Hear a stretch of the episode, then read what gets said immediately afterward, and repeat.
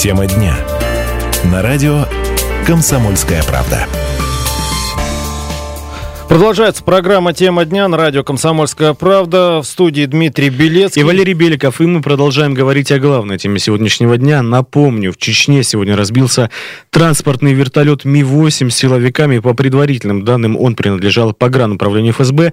На борту потерпевшего аварию вертолета находились 9 человек. Авария произошла в ущелье э, Ханы, Ханы Гихой по, в горном э, Итум-Калимском районе Чеченской Республики. Это неподалеку от границы. Да, недалеко от границы соседней Грузии. Сейчас ведется проверка по факту трагедии, решается вопрос о возбуждении уголовного дела. Выясняется, куда именно летел данный самолет. Ну вот известно, вертолет. что он принадлежал, да, вертолет по управлению ФСБ. А, по количеству жертв данные разнятся. По последней информации, жертвами крушения вертолета Ми-8 э, стали 5 человек. Ну, специалисты говорят об одном выжившем в трагедии, но это не окончательные данные, они постоянно меняются.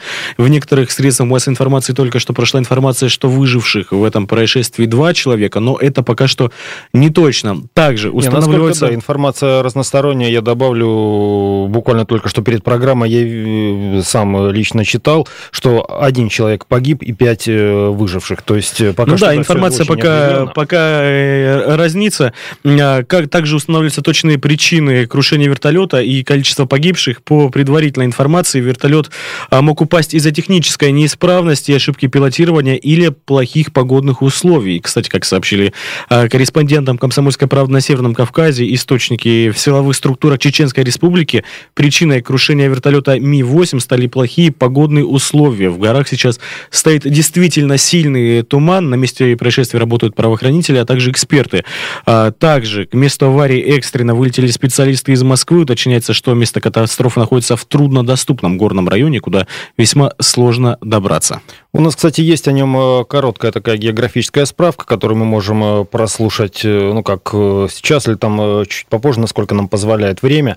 Вот, попозже мы свяжемся также и с экспертами-авиаторами, которые могут нам помочь ну да, ЧП, в общем-то, вопиющее, учитывая, что в последнее время как-то ну, не знаю, насколько это э, прозвучит э, уместно, аварий стало слишком много. Ну да, мы поговорим про то, что в том числе и вертолет Ми-8 частенько, к сожалению, э, стал падать. 8 800 500 ровно 45 77, бесплатный телефон прямого эфира. Присоединяйтесь к нашему разговору. Может быть, вы военный летчик или что-то знаете, дозванивайтесь, давайте вместе разбираться в ситуации. Также можете да, писать к нам в WhatsApp номер 8 905 462 400. Как мы обещали, давайте сейчас послушаем короткую справку о местоположении, где находилось это место. Ущелье Хангихой получило свое название от одноименного аула в Итум-Калинском районе Чечни. В ущелье раньше было несколько аулов, но сейчас все они пустуют, и люди в них не живут. Вертолеты же летают здесь регулярно, как военные, так и транспортные, для того, чтобы снабжать российскую пограничную заставу у грузинской границы продуктами и топливом. Ну, такая короткая справка про место, но уже известно, что действительно были плохие погодные условия, была такая горная местность, граница Чечни и, и Грузии. И прямо сейчас у нас на связи профессионал, летчик-инструктор, майор ВВС, мастер спорта по высшему пилотажу на реактивных самолетах Андрей Петрович Красноперов. Андрей Петрович, добрый день. Здравствуйте. Добрый день. Андрей Петрович, ну мы понимаем, что в, немножко в другой области вы специалист в реактивных самолетах, но все равно знакомы и в том числе и с вертолетами, и в принципе и с ВВС. Вот расскажите, вертолет Ми-8, насколько, вы знаете, насколько он надежен? Потому что много, в принципе, падений, понятно, что это и самый массовый наш вертолет, но много происшествий. Вот старый авиапарк, или вот в чем может быть причина вот таких частых падений самолет, вертолетов Ми-8? Ну, на самом деле, самолет Ми-8 очень надежный, я на нем как бы приходилось летать в качестве пассажира очень много раз, и возили меня, и привозили. Вот. Э, скажу, что очень надежный самолет, э, вертолет в смысле. А что касается причины, которые некоторые склонны склонять что-то старый. Ну, единственная беда у этих вертолетов, я, у нас были, воскотрили пару вертолетов, Ми-8. Ну, это лопасти, у них срок годности по лопастям идет. Там проблемы с лопастями. А так, движки очень надежные, два двигателя на керосине работают реактивные. Все прекрасно. И то, что вот случается с ними, как правило, этих, то только, мне кажется, из-за погоды. То есть плохие погодные условия, то есть летчик летит довольно низко. Вот эти горный рельеф, сами понимаете. Да, довольно сложно для летной трассы. Андрей Петрович, ну вот вопрос такой, мы все-таки не специалисты. Вот этот вот износ э, лопастей, да, как я понял, самое слабое звено во всем механизме там сложном. Бывали такие случаи, когда по регламенту их э, забыли поменять или брак, то есть, или вы все-таки склоняетесь по большей части именно к тому, что да, просто погода, и пилоты что-то могли не угадать? Да нет, ну, знаете, их э, строго в этом плане, как и самолет, как и вертолет, идет строго по регламенту. Замена двигателя, замена лопастей, это строго все. И ни, ни один инженер не выпустит э, вертолет, как и самолет, в полет, если будет там что-то не соответствовать регламенту. То есть положено количество часов налетал, ты должен снять и отдать на э, тест. Их проверяют, там что-то надменяют, что-то выкидывают, что-то можно продлить срок годности. То есть это нормально. А, и поэтому тут я не могу ничего сказать.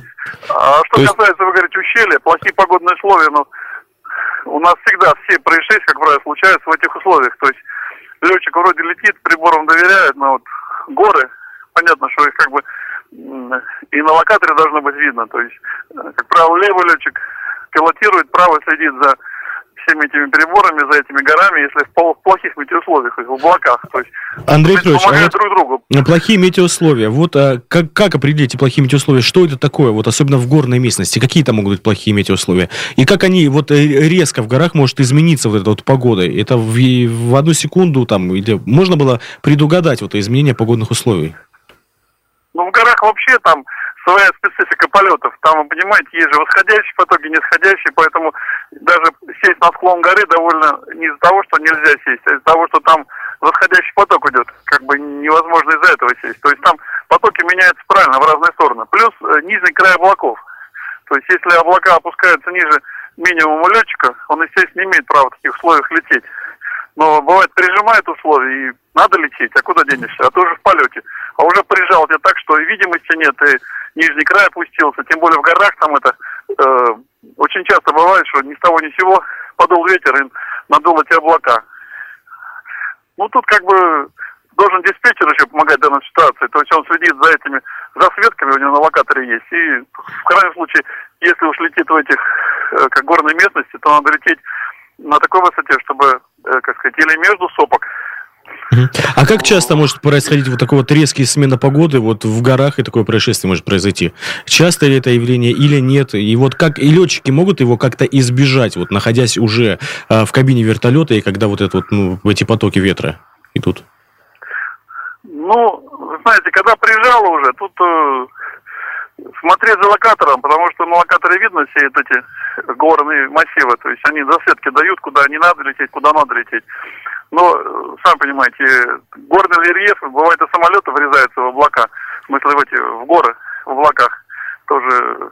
Так что тут э, должен еще диспетчер помогать. Он всегда должен, как сказать, следить, но высота такая, что диспетчер может не видеть отметку на радаре, потому что, сами понимаете, высота очень низкая, ее не видно диспетчеру. У него тоже есть определенные параметры по видимости вертолета на своем локаторе, по высоте имеется в виду. Андрей Петрович, Подниматься есть... выше гор, да, договорите. Это как бы как вариант, да, если можно подняться выше гор. Но вы сами понимаете, горы бывают, кстати, бывает и 2 километра, и 3 километра, то есть тут э, как бы маловероятно такой вариант выхода из положения, потому что э, выше гор можно заранее знать, что ты полетишь выше гор. А если знаешь, что у тебя полет на предельно малой высоте между сопок, естественно, заранее прокладываешь маршрут, э, и, естественно, стараешься, чтобы у тебя запас был справа и слева, безопасной. Но, Но опять-таки с учетом э, и скорости воздушного судна. Андрей Петрович, ну вот э, я так понял, вы полностью исключаете, ну почти полностью исключаете технические э, нюансы, да, то есть это скорее всего погода. Вы вот сказали, что диспетчер отслеживает. Разве военные полеты диспетчер отслеживают? Или там своя служба? Ну, ну диспетчер, конечно, отслеживает. Он дает решение на взлет, дает решение на, на посадку, переход эшелон на эшелон, это все он следит. Но, вы же понимаете, специфика в горной местности обусловлена тем, что, э, как сказать, пилот сам видит, э, если ему позволяют метеоусловия, это горный массив и пытается облететь его с безопасной высоты. И он должен причем сесть в этом горном массиве между сопок там на аэродром какой-то, или площадка какая для него предназначена. Тут, понимаете, тут много факторов. Летать нельзя, но если надо, то надо, понимаете? Ну что ж, спасибо, спасибо большое, Андрей Петрович. Напомню, у нас на связи сейчас был летчик-инструктор, майор ВВС, мастер спорта по высшему пилотажу на реактивных самолетах Андрей Петрович Красноперов. Спасибо большое, что вы дали такой профессиональный комментарий. Действительно, э, все эксперты склоняются, что в первую очередь это погодные условия, которые э, подвели летчиков, а по точные данные по количеству погибших. Вся самая последняя информация будет сразу после небольшой паузы, выпуска новостей. А я сейчас озвучу номер телефона 8 800 500 ровно 45 77, бесплатный номер телефона. Если у вас есть какая-то информация, если есть какое-то мнение, может быть, вы военный летчик, летали на вертолетах, вы знакомы с ситуацией, дозванивайтесь в прямой эфир, будем вместе э, узнавать, что же произошло в Чеченской Республике.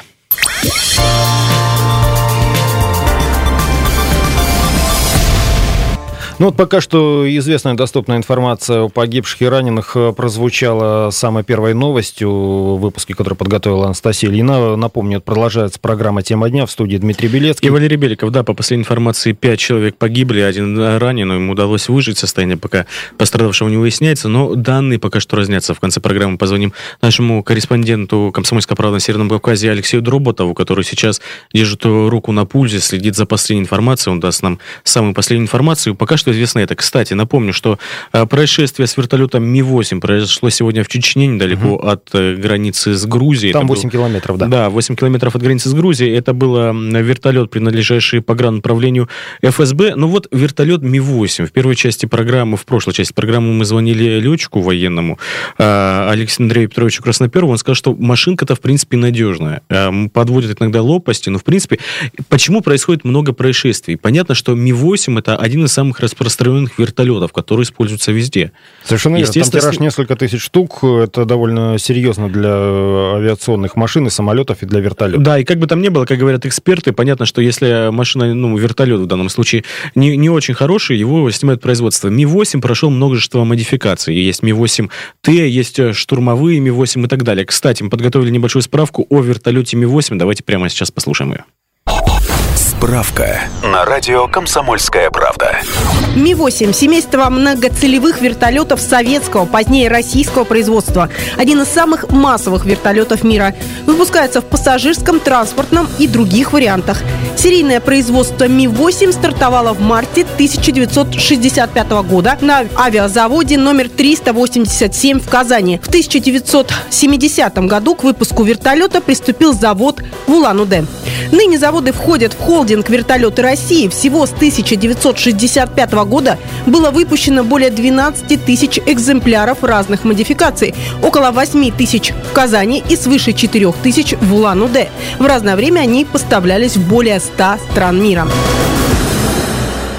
Ну, благодаря справке, кстати, освежил знания, то есть 12 тысяч экземпляров, это очень солидный э, тираж для вертолета 65 -го года, то есть э, довольно давно все это время. Плюс ко всему, каждый вертолет, это, как правило, он э, немного не похож на своего серийного собрата, потому что они постоянно модернизируются, что-то новое добавляется. Я вот еще добавлю, что конструктивно это вертолет одновинтовой схемы с пятилопастным несущим винтом и трехлопастным рулевым, два газотурбинных двигателя, не убирающиеся трехопорное шасси, скажем так, тоже такая такая точка, которая может зацепиться за скалу вот всяких полетов в тумане. Но это если мы рассуждаем об аварии, которая произошла в Чеченской Республике с точки зрения именно погодных условий. Ну да, туман. Как, понятно, что в том числе Ми-8 используется, как я сказал, и в том числе и в транспортной авиации, и у медиков, а в ну, санавиации, да, но в том числе, да. конечно же, и у военных. Но и вот с... дело в том, что какая бы надежная машина ни была, в любом случае, когда погодные условия, а, можно делать разные модификации, но а, там сидят люди, живые люди, которые, во-первых, могут э, растеряться в таких погодных условиях, во-вторых, ну, машина машина.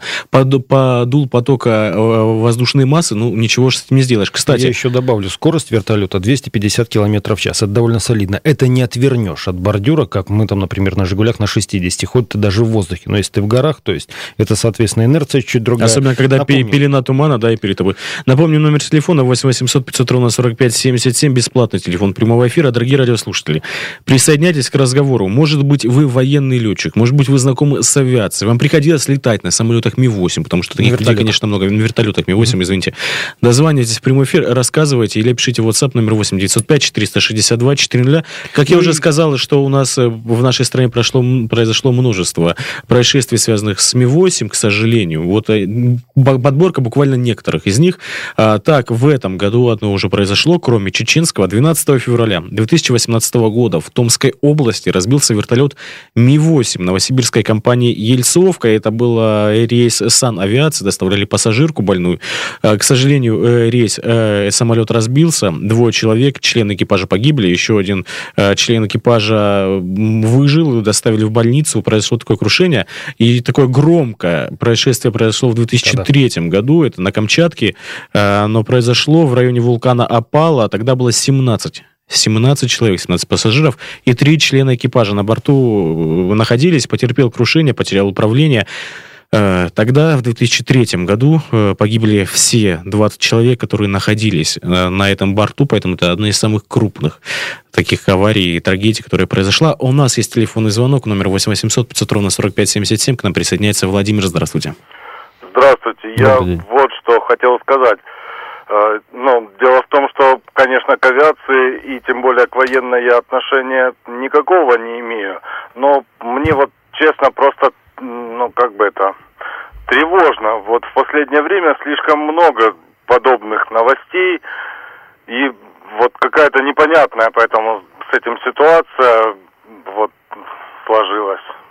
Поэтому ну, беспокойство ваше вполне подробности все-таки, что же происходит такое с нашей военной авиацией. Ну, подробности говорим, пытаемся выяснить. Вот мы звонили как раз-таки летчику-испытателю, будем выяснять сейчас. Кстати, у нас еще один есть комментарий, да, Валерий? Совершенно верно. Это пресс-секретарь главы Чеченской Республики Альви Каримов. Вот он э, тоже нам рассказал по телефону, что произошло и, собственно, что сейчас предпринимают республиканские власти по части этой аварии. Пограничники, военные, работники правоохранительных органов, они являются самыми близкими для нас людьми. Рамзан Ахматович э, лично знаком с многими офицерами погрануправления. Он в своем соболезновании подчеркнул, что это достойные люди, это настоящие патриоты России, патриоты нашего Отечества, профессионалы высочайшего уровня. Рамзан Ахматович э, в первые же минуты, как стала поступать информация, распорядился, чтобы на место происшествия были выдвинуты все, э, все структуры э, спасательных э, ведомств, там, подразделений, включая и возможности Министерства здравоохранения. В первую же очередь туда направлены службы, э, расположенных в этом вблизи районов и Тумкалинского, и Шатойского. Прежде всего, э, Рамзан Ахматович отметил, что и авария произошла в условиях очень сложного рельефа местности. Эти горы и непосредственно эта территория, она и Рамзану Ахматовичу хорошо известна. Самые высокие э, горы Чеченской Республики. Они идут э, очень близко друг от друга. Узкое ущелье и э, плохо, плохая погода. Видимо, вот это тоже э, сказалось на случившемся. А, напомним, что это был пресс-секретарь главы Чеченской Республики Рамзана Кадырова Альви Каримов. Ну вот он, да, подтверждает, что работы ведутся, политики, власти не стоят на месте, сразу Самое главное, о чем он напомнил, это то, что и рельеф местности. То есть, э, дело ну, подтверждаются, том, да, опасения, в ущелье Хангихой раньше было 4 аула, и сейчас все отселены. Просто нет автомобильного нормального сообщения. Только по воздуху... Не, ну подожди, но это пограничная зона. Понятно, что там не будет. Это пограничная зона на границе с Грузией. Понятно, ну какие там населенные пункты. А, кстати, э, глава Республики Чечня Рамзан Кадыров уже дал комментарий по поводу трагедии, которая произошла э, в его республике. И у нас на связи сейчас корреспондент «Комсомольской правды» на Северном Кавказе Алексей До Роботов, который расскажет, что же сказал глава Чечни. Алексей, добрый день. Добрый день. Леша, Леш, ну, Рамзан Кадыров прокомментировал, насколько мы знаем, что он сказал, э, что вот его информация содержит. В первую очередь он рассказал о том, что авария с вертолетом произошла в труднодоступном горном ущелье, где горы очень близко сходятся друг с другом. Также уточнил, что погодные условия в районе крушения на момент аварии были очень сложными. Он пообещал принять все меры по спасению пострадавших. Также глава Чечни выразил глубочайшие соболезнования семьям погибших в результате трагедии. По поводу, кстати, погибших семьям трагедии, а, когда мы вот шли в эфир, мы знали, что было пять погибших, была информация, один человек выжил, потом говорили, что, может быть, два человека вышли. Вот на данный момент, на 15.40, а сколько человек сейчас погибших, сколько пострадавших? Вот да, что сейчас известно? Погибших, шесть уже, да, все-таки? Да. Двое пострадавших, их сейчас в Америке пытаются вывести с места происшествия. И поиск еще нескольких человек э, ведется. Просто ситуация сложнена с тем, что никто точно не знает, сколько людей было на борту вертолета. Поэтому сколько именно надо искать людей, пока что точно неизвестно, однако поиски ведутся. Леш, ты сказал такую фразу, э, пострадавших пытаются вывести. Э, в чем сложность? Как раз-таки в горной местности их не могут найти, их не могут доставить. Вот нужны какие-то вертолеты. Могут, что случилось? Их не очень просто вывести даже вертолетом, поскольку опять-таки же туман, опять-таки же снег с дождем, опять-таки сложный горный рельеф, э, вывести их очень непросто оттуда. Угу. На, на данный момент э, санитары ждут погоды, когда можно будет вылететь э, с ними в госпиталь. Есть ли какая-то еще, может, информация? Вот погодные условия мы знаем, плохой рельеф. Может быть, уже была, есть информация какая-то, что, может быть, были неисправности, плохое техническое состояние. Известно что-нибудь про вот конкретно эту машину, этот вертолет Ми-8, который разбился, или пока нет? Основная версия... Про него известно, есть. что никаких технических проблем у него не было. Основная версия, то, что вертолет этом узком месте между двумя скалами зацепился вертолет, зацепился лопастями вот именно за камни. Ну что ж, да, видимо, будем придерживаться этого как основной версии, тем более, опять-таки, когда мы рассуждаем об авиации вообще, не только гражданской или военной, э, надо понимать, что в сравнении с автотранспортом или железнодорожным аварий э, в авиации действительно очень мало, самый малый процент. Почему? По той простой причине, что самолет, в отличие от поезда, автомобиля не может съехать на обочину, то есть их всегда очень э, жестко проверяют, и времена, слава богу, сейчас уже не то, что было там во время развала в 90 90-е. Сейчас самолет или вертолет просто не выпустят, скорее всего, погода. Ну, мы так или иначе будем следить э, за да, Ну вот сейчас событий. мы узнали, Алексей сказал, что все-таки, к сожалению, количество погибших увеличивается. Было 5 человек, уже 6 человек. Ну, не может не радовать, что еще один человек все-таки выжил. В каком вот, состоянии, вот. пока нам неизвестно, будем надеяться, будем следить, рассказывать вам, дорогие радиослушатели, что же произошло с ним, а как этих летчиков, да, вызвали ли оттуда, не вызвали ли оттуда, что с ним происходит, будем следить вас, слушайте эфиры радио «Комсомольская правда», слушайте новости. Это была программа «Тема дня» на радио «Комсомольская правда». В эфире для вас работали сегодня Валерий Беликов и Дмитрий Белецкий. Всего вам доброго.